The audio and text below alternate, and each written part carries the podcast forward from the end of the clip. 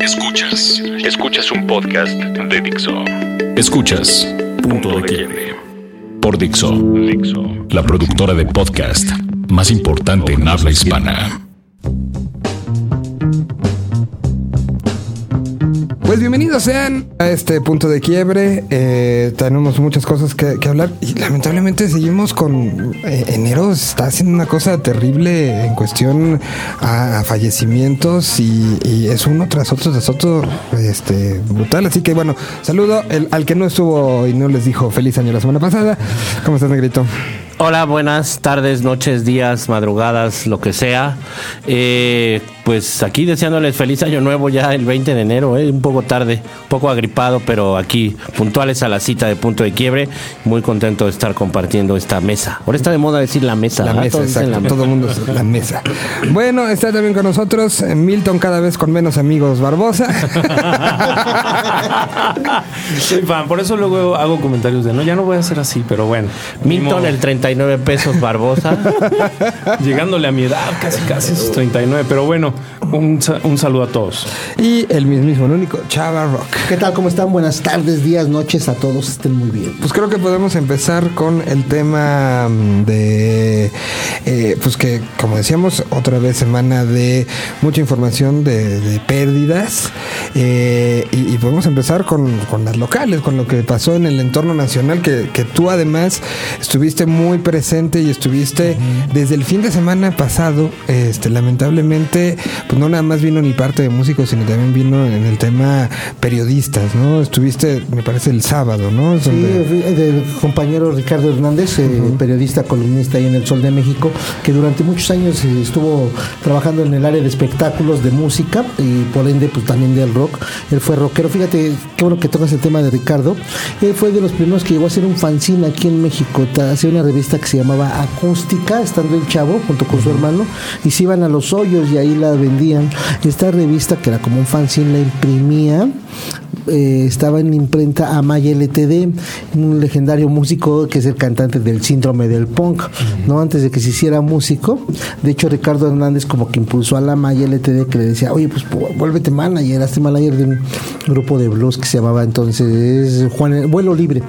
Vuelo Libre, entonces desde, estoy hablando de principios de los años 80, desde ahí fueron sus impulsos y también lo que es en parte de la escena, pues fue de los primeros que eh, organizó ruedas de prensa a grupos como Lead and Roll, a Nalagán, a Charlie Montana, y así se siguió con Sam Sam y varias de estas bandas, ¿no? Que probablemente fue su única conferencia, primera y única conferencia de algunos grupos, eso como que se preocupó de, de acercar este, este tipo de artistas a la escena, pues murió, este, no dejó hijos, no estaba casado, falleció este, de una complicación también en su salud, eh, al parecer fue una infección en el estómago que lo afectó y terminó con su vida y vino un, un palo, un, un palo y ya lo encontraron un día después de que estaba muerto, lo encontraron en su domicilio, sus compañeros de trabajo.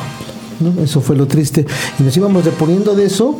eh, Cuando el lunes eh, recibimos doble, doble noticia.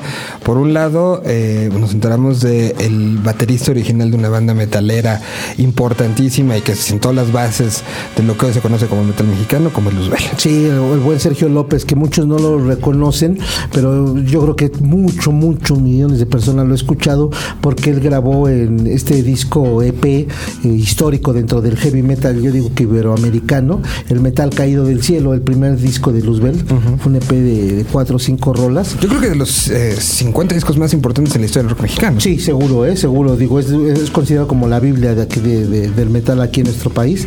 Eh, fíjate que eh, Raúl Greña se acercó una vez, el guitarrista de los Bells se acercó una vez con Ricardo Ochoa y le presentó el disco para lo de Com Rock. Le dijo, mira, pues, este es lo que tenemos grabado en nuestro demo. Y cuando lo oyó Ricardo Ochoa dijo, oh, está impresionante, güey. no le muevan nada, no hay necesidad que yo le meta aquí mano, tal cual como está, puede salir. cabrón". O sea, era una especie de maqueta. Era, era su segundo demo prácticamente, ¿no? Wow.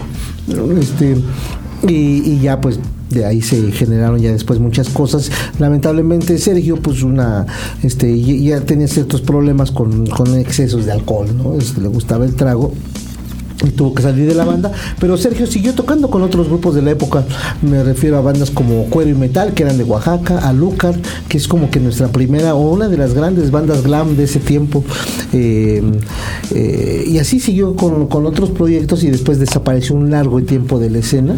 Y ya después algunos tenían contacto con él. Sergio López todavía pasó el fin de año con, con el Greñas, ¿no? Porque, eh, pues, digamos, fue también como miembro de los fundadores de Luzbel y eh, con el Raúl Greñas se pasó ahí el fin de año, entonces Raúl Greñas pues, estaba también inconsolable, ¿no? Raúl Greñas se ha pasado también por etapas de depresión muy fuerte con excesos muy canijos. Tocó piso tocó fondo eh, ya se recuperó. Él pudo este sanearse limpiar su cuerpo y, regresar y seguir tocando no lo que ya no tuvo chance Sergio. Y nos enteramos también del fallecimiento de un personaje que se dijeron muchas cosas en la semana. Por una de las cuestiones que yo resalto y que creo que sí le pregunto a todos es eh, el tratamiento y la reacción mediática entre la muerte de Lalo Tex. A mí me sorprendió. A mí me sorprendió porque veías el timeline y lo veías lleno, veías muchas eh, eh, expresiones de solidaridad, de cariño, de recuerdos, pero creo que sí fue una situación que, que por lo menos a mí me sorprendió.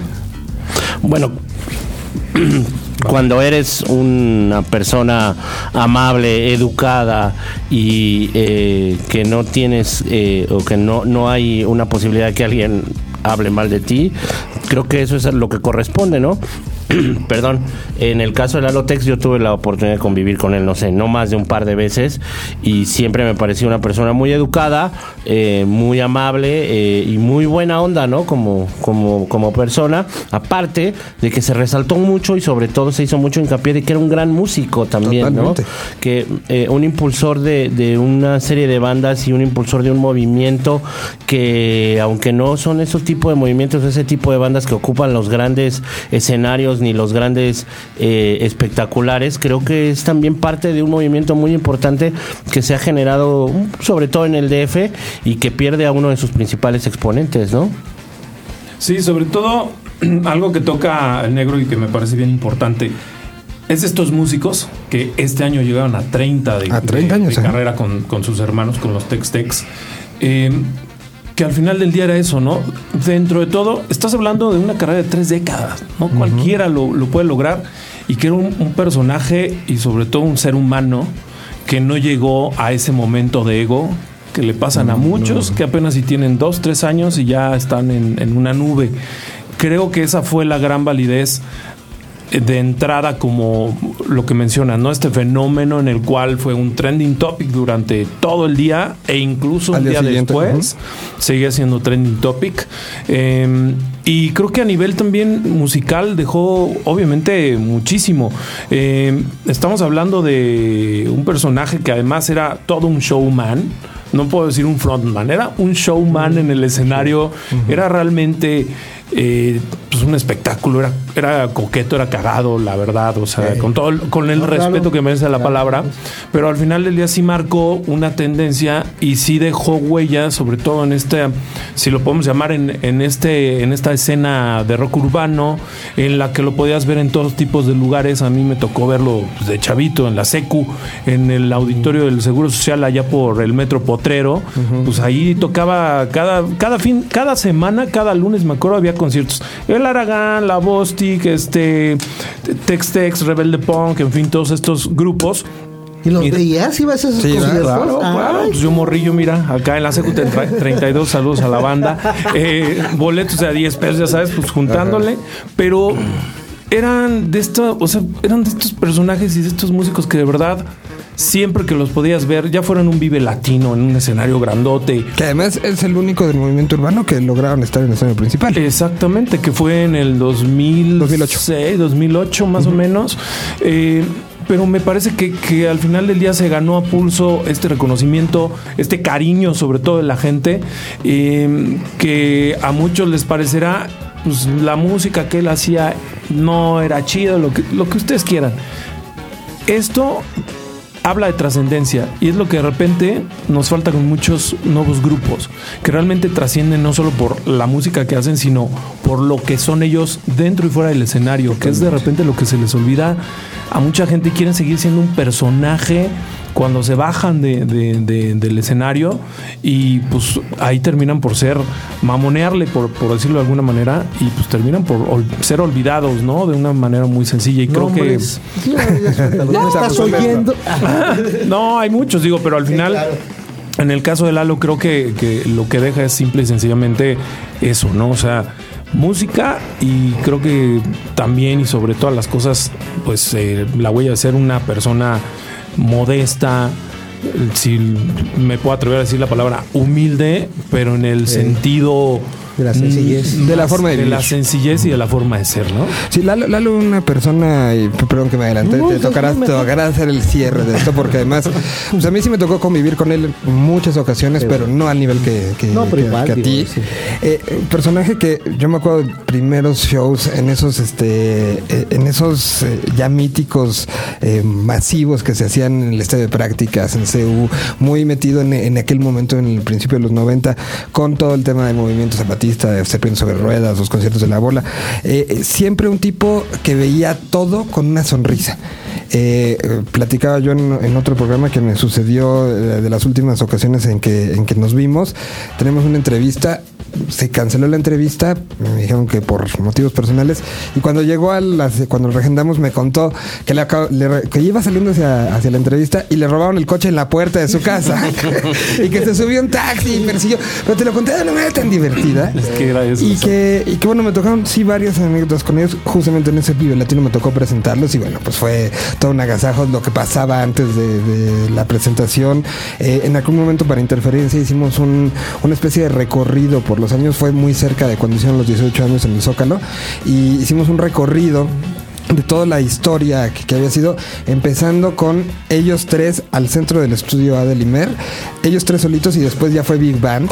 Eh, se prestaba para esas cosas, un tipo que entendía muy bien lo que era ser mexicano, creo que de esa corriente eh, de botellita de Jerez, que ahora tenemos a Molotov, eh, ellos lo entendían muy bien, su show era literal cómico, mágico, musical, y, y un personaje que siempre tenía una sonrisa, podía estárselo llevando el diablo, pero te veía y te sonreía y te hacía reír. Un tipo arriba y abajo de la escena increíble y que creo que la forma, la, la, semana pasada hablábamos de lo de Bowie, la forma en la que planteó eh, él premeditado eh, todo el asunto de su muerte y cómo lo convirtió en una institución de arte.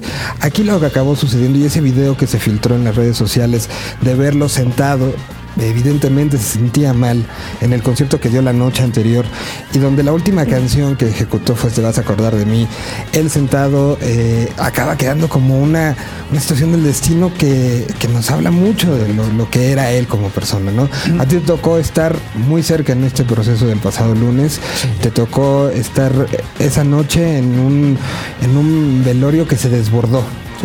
Fíjate, fue eh, muy emotiva la, despedida que se le hizo al muñeco. Eh, la familia estaba pues, pensando, estaban viendo, porque pues, además del dolor que están atravesando, estaban viendo cómo, cómo lo hacían, porque este, decíamos, lo hacemos público, no lo hacemos público, dejamos que le invitamos o sea, a la gente a que pase, a que se despida del muñeco, pero qué tal si llegan muchos y como, como son los velorios, ¿no? Unos van a llegar y van a querer decirle salud al muñeco, ¿no? Y se van a querer pues, tomar la chela acá afuera, vaya a haber un orden. O sea, entonces dejaron que mejor fluyera y decir, ¿saben qué? Vamos a manejar mejor un horario, pues también con los vecinos no hay problema, pues si llega más gente de la que se piensa. Y pues sí, acudió una multitud, yo llegué, pudo contabilizar alrededor de mil personas yo creo que estuvieron fluctuando, llegaban algunos, se iban, todo. Hubo un momento así impresionante en donde se cerró la calle y sí había sobre la, frente a la casa, pues alrededor de 400 personas, ¿no? Este, eh, despidiéndose del muñeco entre ellos familiares y muchos músicos.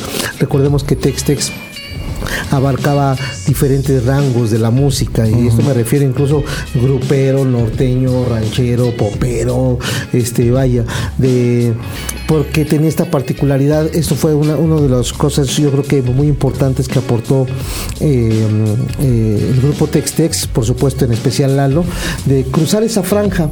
Eh, era, pongo un poquito el contexto en los años 80 que eran muy reacios los rock and rolleros, ¿no? Y cuando un grupo, los seguidores de los grupos. Y cuando un grupo salía en televisión, pues ya lo acusaban, lo acusaban de vendido, ¿no? Uh -huh. pues, entonces por eso, a, a, perdón, a Botellita de Jerez, pues no lo quería tanto lo que es la banda, ¿no? Se tocaron lo que, digamos, lo que eran los residuos de los hoyos funky, pues les gritaban de todo, ¿no? Fresh y todo.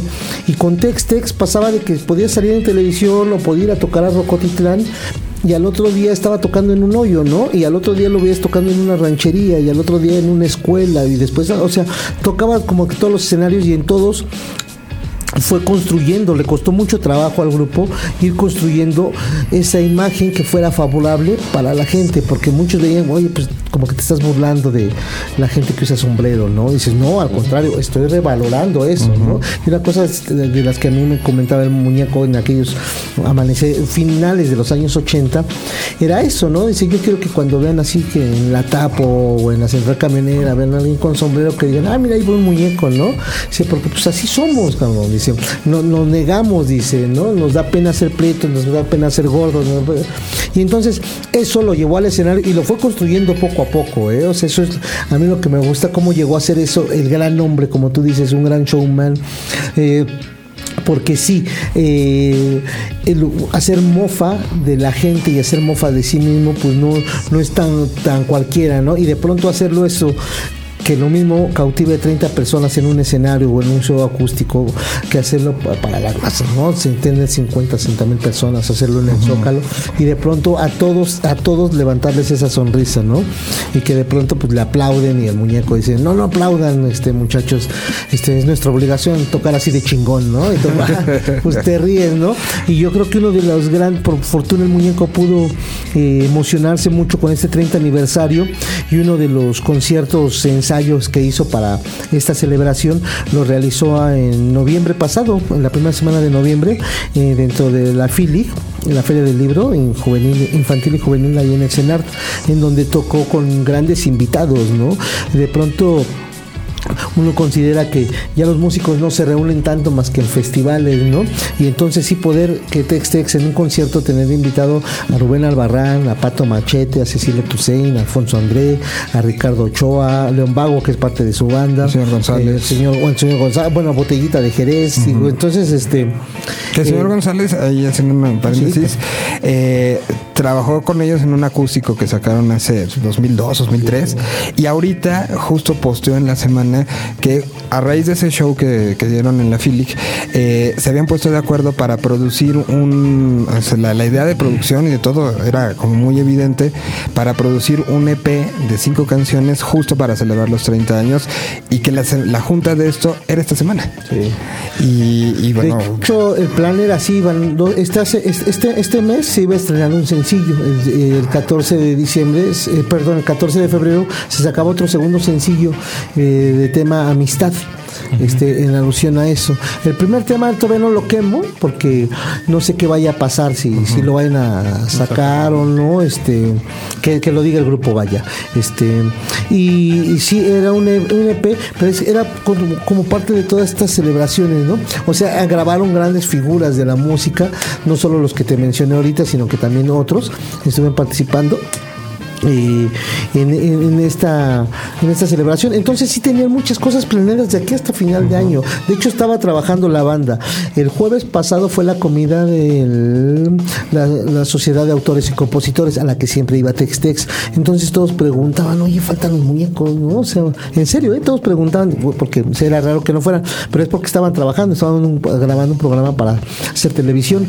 Eh, tocaban, eh, estaban tocando el, el domingo y todavía tenían plan para el lunes o el martes grabar el programa de Susana Zabaleta, porque es este, te digo, sí venía un plan así de promoción. este sábado tocaban en la Alicia. Este, el sábado iban a tocar en la Alicia. Entonces, no sé bien qué fue lo que pasó, qué descompensación emocional pudo haber que haya contribuido a que fuera este deceso tan rápido.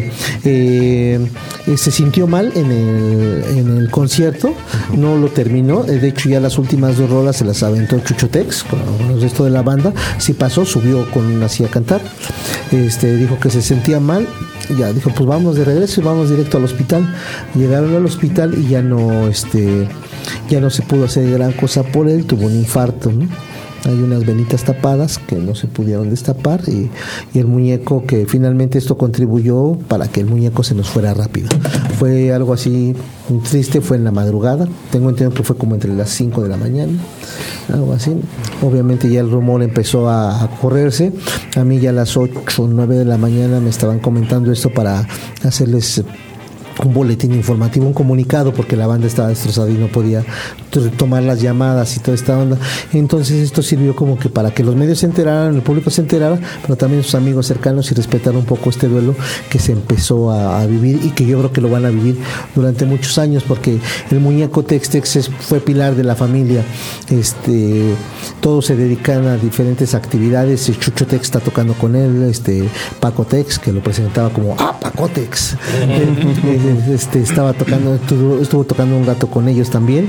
Eh, Víctor Tex es el manager, digamos, otra persona muy cercana a ellos, Alan Jiménez. Eh, y sobre eso pues ahí manejamos muy bien su duelo y todos los músicos pues se solidarizaron, ¿no? O sea, músicos de fobia, bueno, muchos incluso pudieron ir al Cepelio, ¿no? O sea, sí, toda gente, estuvo el Abulón, estuvo Saborromo, Charlie Montana, este... Estuvo interpuesto la gente de Juan Hernández y su banda de blues, vaya, sí, mencionar sería difícil, sí, te, puedo hablar más de un centenar de músicos y bandas, de y representantes de bandas, ¿no? Eh, y muchos, obviamente, pues estaban llamando, estrenaron así, este, puedo decir, Alfonso André habló con alguno de ellos y prácticamente llorando, acaba de participar con ellos. Todo el mundo quería y esto sí no es coba porque ya lo comentamos ahorita aquí en la mesa, eh, no tenía problemas con nadie este muñeco. O sea, yo, yo y eso que soy amigo cercano, que así de camaradas, nunca le oí un, mal comentario de alguien, incluso ni del empresario que lo chafeó, ni de la compañía de discos que no hizo nada, ni de un compañero músico que no apoyó en nada, nunca oí mal comentario. O sea, en serio, ¿eh? o sea, como que siempre todo fue positivo y sí tuvo varias cosas, aspectos, reveses en su vida y, sufrimientos. De hecho, recordemos que él tuvo una etapa alcohólica, este, se, se, alivianó, se curó, eh, estaba, era muy sano, no bebía, se cuidaba, cuidaba mucho su alimentación, se había fortalecido, ya lo veíamos así, o sea, bastante bien. Eh, y todo eso es con lo que yo me quedo, que todo lo pasó positivo, como que bien dices, el, robo de su camioneta, de pronto hacía una broma de eso, ¿no? De pronto se perdían los, eh, perdía la novia y decía eso a la eh, nos lo decía en concierto, ¿no? Dice, oye, cabrón, pues regresa, pero pues regrésate con los muebles, ¿no? o sea, eh, eh, eso era el humor, ¿no? Y cuando de, pronto decía, este, no, pues mi este, mi mamá decía que yo no me dije al rock and roll porque los rock and rolleros deben ser guapos, ser hermosos, este, sí, ¿no? O sea, todo esto que de pronto nos llamaba la atención y también ver la humildad, ¿no? Cuando presentaba a los músicos, presentaba, ya esto hacía más reciente, presentaba a los músicos y era presentarse al último. Decía, yo les voy a presentar al mejor guitarrista. No, no, no, no, ¿qué digo el maestro de qué? ¿Qué, les digo de Marco? No, el maestro de. Y ya todos, ya dicen, no, no y empieza a decir a todos los músicos, y todos pensamos, ya pues ya se va a presentar él. Dice, no, pues el maestro de todos ellos, pues Javier Batis. Entonces, parte de la humildad, ¿no? O cuando presentaba al baterista, cuando estaba tocando su canal Paco Tex, con ellos decía, y ahora les presento al que es considerado el mejor baterista por la revista, y decía, un, inventaba un nombre o algo así, dice, que es editada por mi hermano allá en Los Ángeles. Esa parte de humor puta, o sea a, los mismos músicos sorprendía, así que decían, güey, qué cagado, pinche como bien dice el Milton, qué cagado. Allá al aire. Es un personaje, sí, único y, este, todos los tomos somos únicos, insustituibles, pero en la onda del arte, en el terreno de los escenarios, en lo que es el rock and roll, el muñeco sí tiene bien ganado esto, ¿no? Yo creo que va a ser recordado por muchos años, eso, con eso me quiero quedar, porque las rolas son, la verdad, sí merecen una lectura especial, porque la métrica, la forma de escribir, esa tan sencilla, es increíble como una cosa puede ser tan tan tan fácil, ¿no? ¿Qué canción quieres que pongamos? Uy, tengo varias. Este, a mí me gusta mucho La Plática, que es un juego de palabras. muchos pensaban que era una apología a las drogas, pero en realidad es un humor así, este, este, muy chilanga banda, muy Jaime López, pero también yo le veo ven ahí de Monsiváis y de Chava Flores y toda esta onda, ¿no? Pues la ponemos.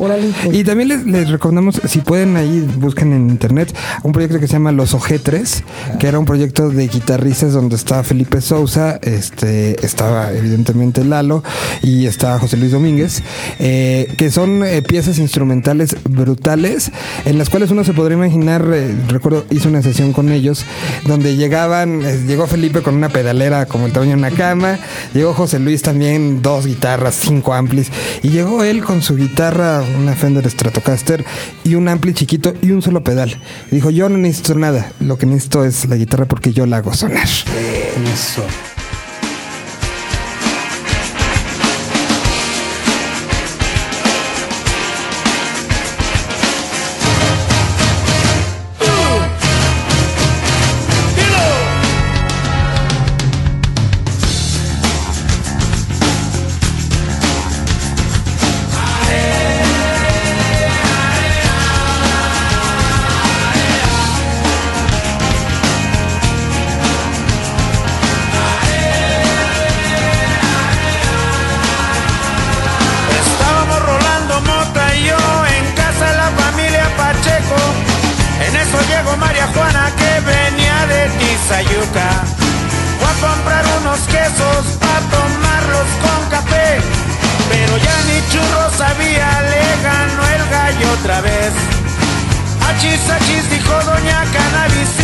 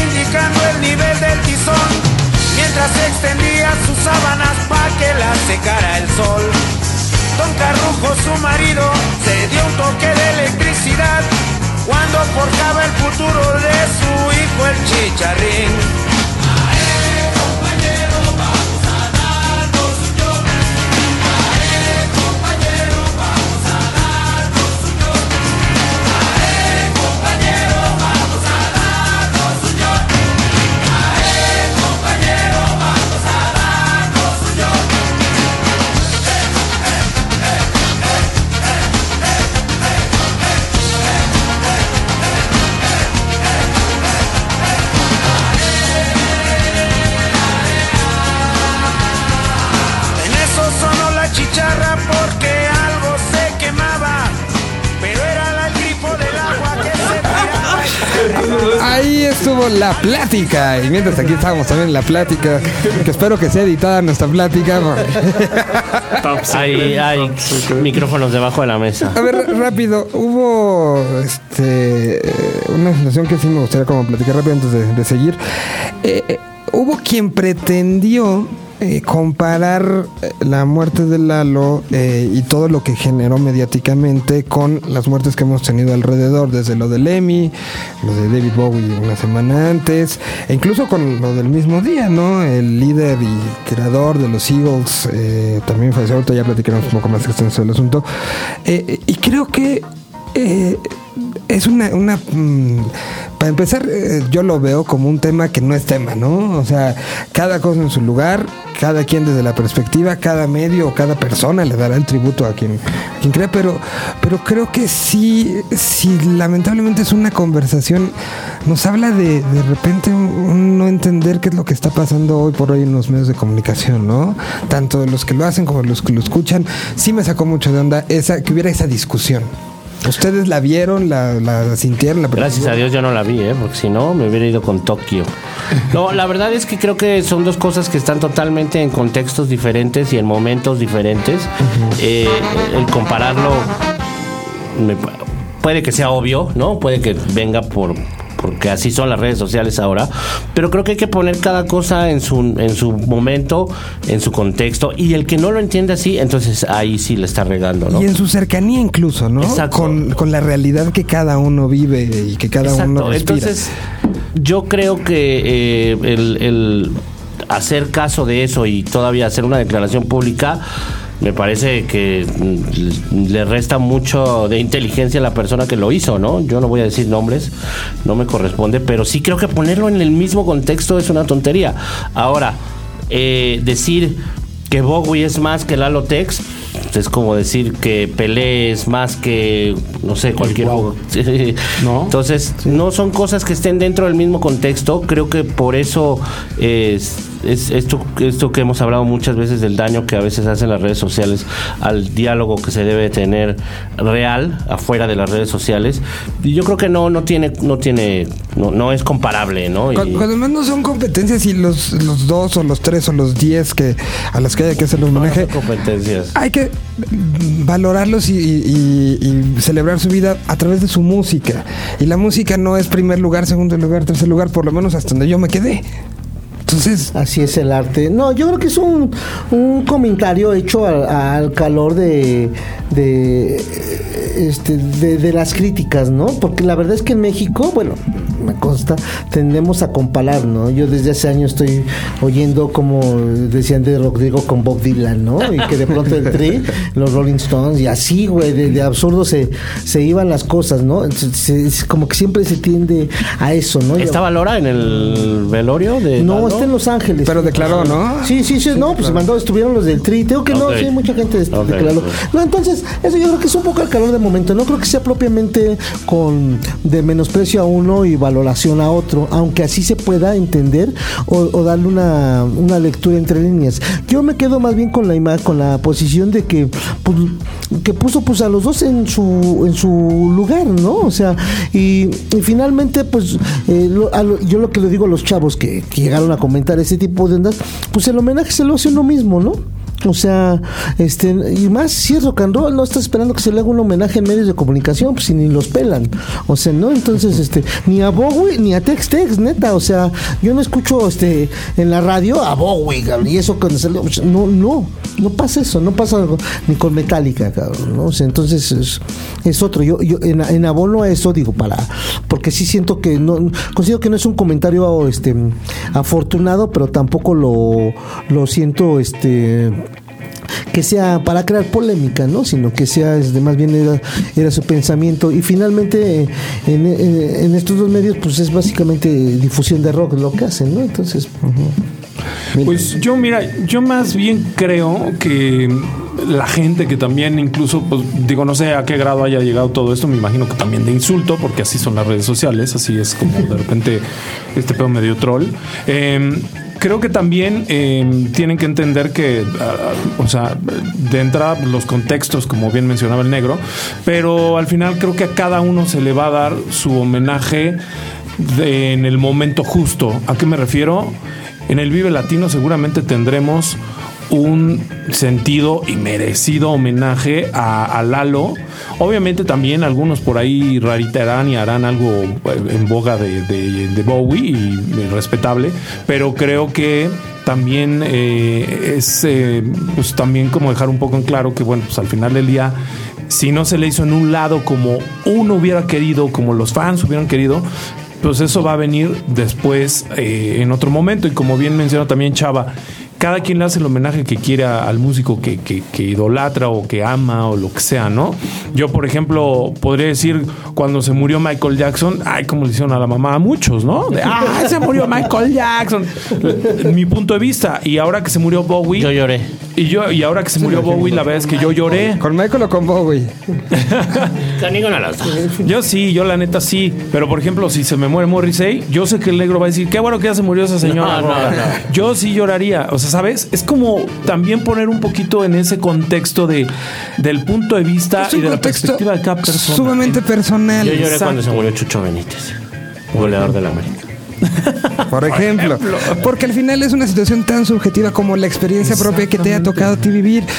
Hay mucha gente que seguramente el muñeco dijo exactamente las palabras de lo que él estaba viviendo en un momento muy particular y por eso se queda como alguien. Bowie lo habrá dicho también para mucha gente. Entonces creo que esta comparación y esta situación de gana, pierdes más o es menos, creo que ninguna persona es más. Y desde ahí tenemos que empezar, porque por eso estamos los problemas que hay, por poner a alguien más que otra persona. Y desde ahí sí es un asunto que tenemos que tener mucho cuidado y que los medios tienen que tener mucho cuidado y que los escuchas tenemos que tener mucho cuidado. Y sabes qué te digo yo para cerrar, porque digo, al final yo estoy también en un medio, eh, llevo, o sea, dirijo un medio eh, la línea editorial que maneja, en este caso Filter, no tiene nada que ver con Tex-Tex pero y a lo mejor no lo mencionamos, pero no por eso yo voy a dejar de, hablar y decir que respeto a un, a un personaje como Lalo, me explicó. Igual puede pasar lo mismo en otros medios, o sea, hay medios que le van a dar más entrada a este tipo de contenidos. Que por su historia, por su público, por su línea editorial. Y por la línea editorial, por el tipo eh, de, público al que vamos dirigidos. De repente la gente también creo que pierde un poquito ese contexto, o mejor dicho, ese, ese perfil que, piensan que por ser un medio es es que a huevo tienes que hacer, es como López Dóriga, pues jamás igual iba a hablar de algo como esto de una forma o va a ser una cobertura ¿no? De algo sí, como hay esto, editoriales y todo esto. A mí me dio mucho gusto ver en los periódicos, o sea, todos sacaron nota de, de Textex, pero algunos le dieron una plan, incluso, o sea, mención, este, trabajo de reporteo, estar hablando con músicos y esta onda eh, interesante, eh, y, a Fray darle un espacio menor, incluso, ¿no? En algunos periódicos era, era, a, mí se me hacía como que interesante decir, bueno, qué bueno, porque se está valorando el trabajo de que hizo un músico, que es aquí. Que eso creo que es las cosas más rescatables de lo que sucedió esta semana. Sí, fíjate que Olivia Luna hizo un comentario que me gustó mucho que decía, este, pues sí, güey, fue Bowie, lo comentamos cómo nos dolió y toda esta onda, dice,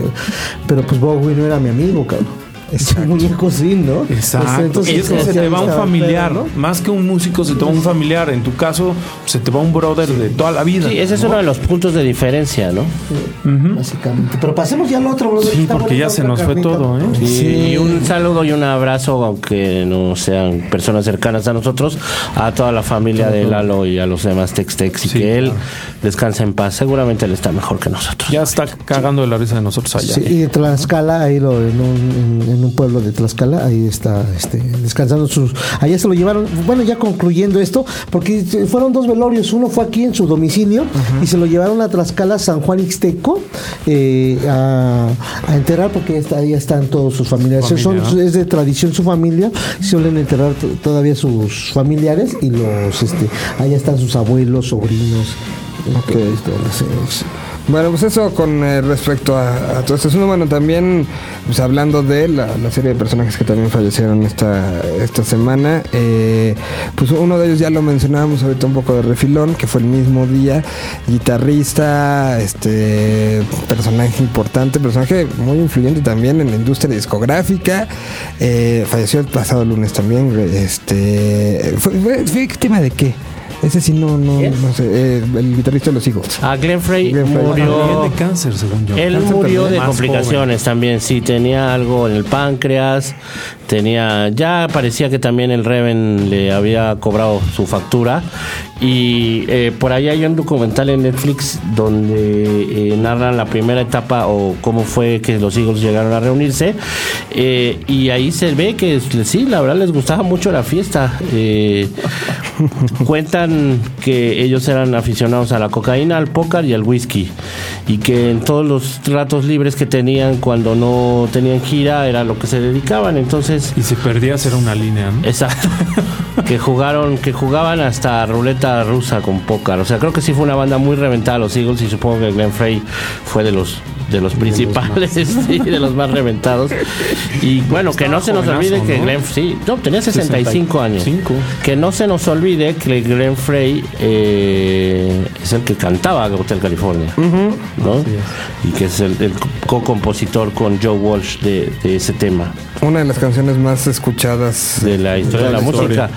Fíjate que en el reporte que se da, bueno, en el comunicado que hicieron de que falleció, este, fue debido a una artritis reumatoide, una colitis ulcerosa aguda y una neumonía. no, pues ya estaba bomba, ya estaba jodido. Y también se dio a conocer eh, la, la muerte de Dale Griffin baterista, primer baterista de David Bowie y que también tuvo un, eh, este, una participación con un proyecto que se llamaba Mote Hopple. Este personaje también este, fuerte, ¿no? Viene con todo la huesuda, ¿eh? Sí, volteen a los dos lados cuando cruzan la calle. Este, creo que fue este eh, Charlie Hopvogel, el baterista de Three Souls, que posteó algo así como este no salgan, el desfile está largo. sí, ¿no? Porque pues sí. Y miren, sin querer queriendo, este podcast lleva la mayor parte del tiempo haciéndole un homenaje a Lalotex por si ocupa la gente que nos esté escuchando, para que no, no este, tampoco no, no anden ahí enojados. ¿Ponemos algo de los Eagles? Algo, ¿qué, ¿Cuál ponemos? A mí me gusta One of These Nights. One of These Nights. aquí está.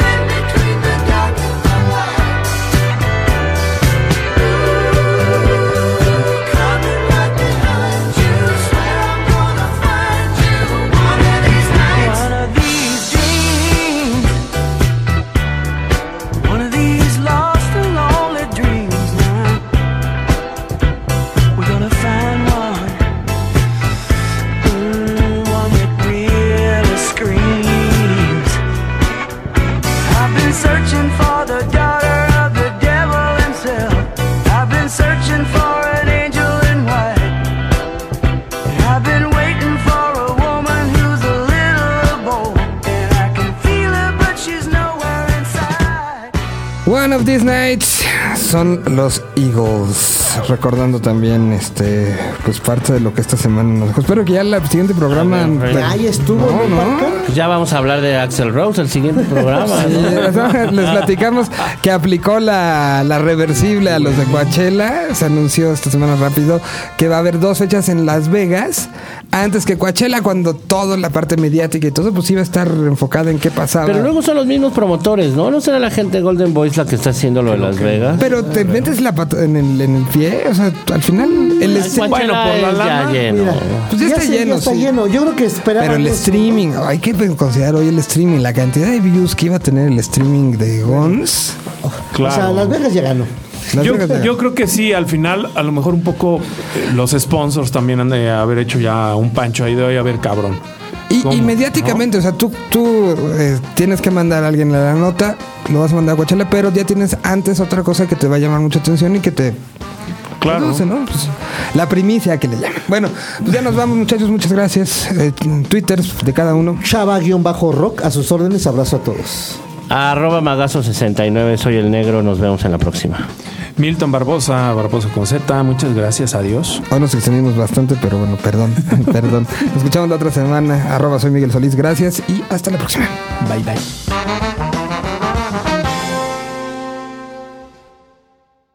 Dixo presentó Punto de Quiebre.